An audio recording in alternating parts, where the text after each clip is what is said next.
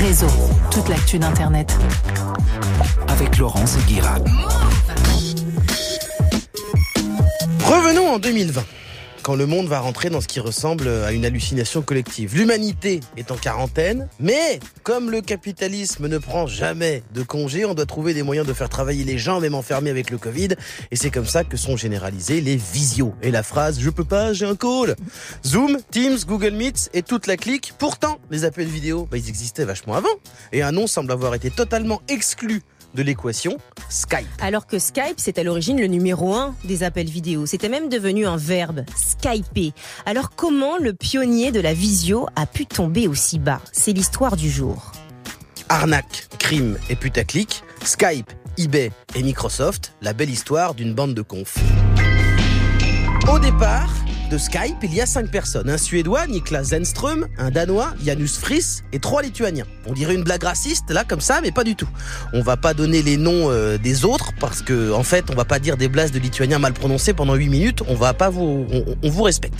Zenström et Friis ont développé avec leurs trois ingénieurs baltes un premier site qui s'appelle Casa. Le site de téléchargement en peer-to-peer, cest c'est-à-dire l'échange de fichiers entre ordinateurs. On pouvait trouver tous les films et toute la musique du monde gratuitement. Tant que quelqu'un l'avait sur son ordi, c'était dispo sur Casa. C'était le début de l'an 2000 et c'était le feu. Mais en 2002, 2003, l'industrie de la musique, du cinéma et les États se mettent en guerre contre les pirates informatiques qui sont en réalité euh, des gens comme vous et moi qui s'échangeaient des MP3. Oui, donc pas complètement une mafia. Mais bon, après la chute de Napster, le premier site de téléchargement illégal américain, Casa le sait, ils vont avoir les autorités au cul comme quand on a 5 étoiles dans GTA.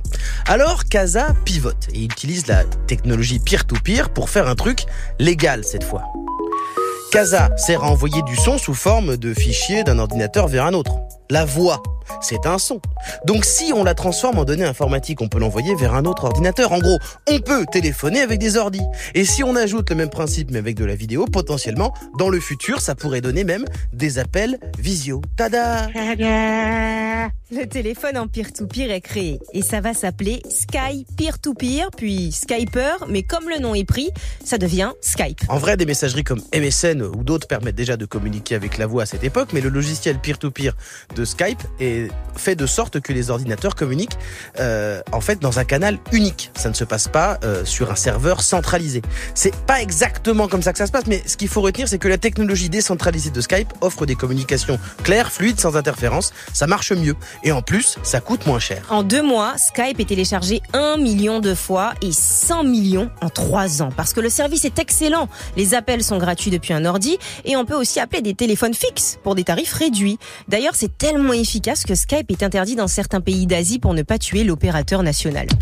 En 2007, un mastodonte du web s'intéresse à Skype. Cette entreprise, c'est eBay, qui cherche un système de messagerie efficace pour que les acheteurs et les vendeurs de marchés d'occasion puissent se contacter facilement. Alors ils sortent le chéquier et achètent Skype 2,5 milliards de dollars. Zenström et Fries, avec leurs compères de Lituanie, s'en mettent plein les poches et dansent la polka. Mais, au départ, ça se frite assez fort avec eBay, jusqu'à ce qu'un certain Josh Silverman débarque. Il se focus vraiment sur les appels vidéo, ce qui change tout puis, il s'adapte à l'arrivée des smartphones et pousse à la création d'une appli qui est un gros succès et même un annuaire pour trouver les numéros en ligne. En 2009, Skype a près de 400 000 utilisateurs par jour. Mais un petit problème, des bugs. Alors eBay décide d'anticiper et de céder une partie des parts de la société. Et c'est là que les créateurs originels de Skype ont été très forts, Zenström et Fries, puisqu'ils ont vendu la marque Skype, oui, sauf que ça fonctionne grâce à deux logiciels qui s'appellent Jost et Jokilt. Et ça, ça, c'est toujours à eux. Donc, quand eBay fait rentrer des investisseurs, ils prennent de la caillasse. Ils signent un deal, c'est comme s'ils vendaient leur boîte une deuxième fois. Et en plus, ils gardent 14% des actions de la société. Du coup, si c'est revendu dans le futur encore, ils reprendront un gros chèque. Et qu'est-ce qui arrive en 2011 Microsoft décide de racheter Skype pour 8,5 milliards de dollars pour Zenström et Fries. C'est comme s'ils avaient vendu leur boîte trois fois, c'est maxi bonus.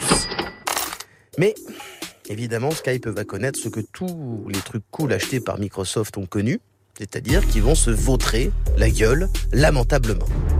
Skype perd de l'argent. Mais c'est pas grave. Le vrai problème, c'est que la technologie peer-to-peer fonctionne parfaitement via ordi et sur les fixes. Mais pour les mobiles, c'est dépassé. Alors Microsoft va décider de créer des serveurs dans le cloud. Mais ça va mettre mille ans. Et les mises à jour vont se multiplier. Il n'est pas rare que des appels soient coupés à cause d'une update du système. Et puis WhatsApp, FaceTime et plein d'autres se mettent à fortement concurrencer le leader du marché. Face à toute cette concurrence qui marche mieux et plus facile d'accès, qu'est-ce que fait Microsoft? Pas grand-chose. Il décide assis d'intégrer des emojis. Ça sert à rien. Puis arrive la fusion entre Skype et MSN entre 2011 et 2014. Ça va prendre trois ans et les bugs continuent. Donc l'appli est de moins en moins bien notée sur les stores. Puis il y a l'intégration avec Facebook qui est pas mal. Mais faire des appels vidéo via Facebook, bah, ça sera pas vraiment mis en avant. Vu que Facebook possède aussi WhatsApp. Et ça, oui, le pousse. Au fur et à mesure, Skype perd du terrain. Même si c'est toujours utilisé à l'époque par les entreprises. Jusqu'en 2016, où un concurrent de taille débarque qui s'appelle Teams. Et Teams, qui développe ce très beau logiciel de communication pour les entreprises? Microsoft Ouais, Microsoft a racheté Skype 8 milliards et ils l'ont détruit avec une appli à eux. Microsoft est imbattable. Ouais, il se sabote tout seul.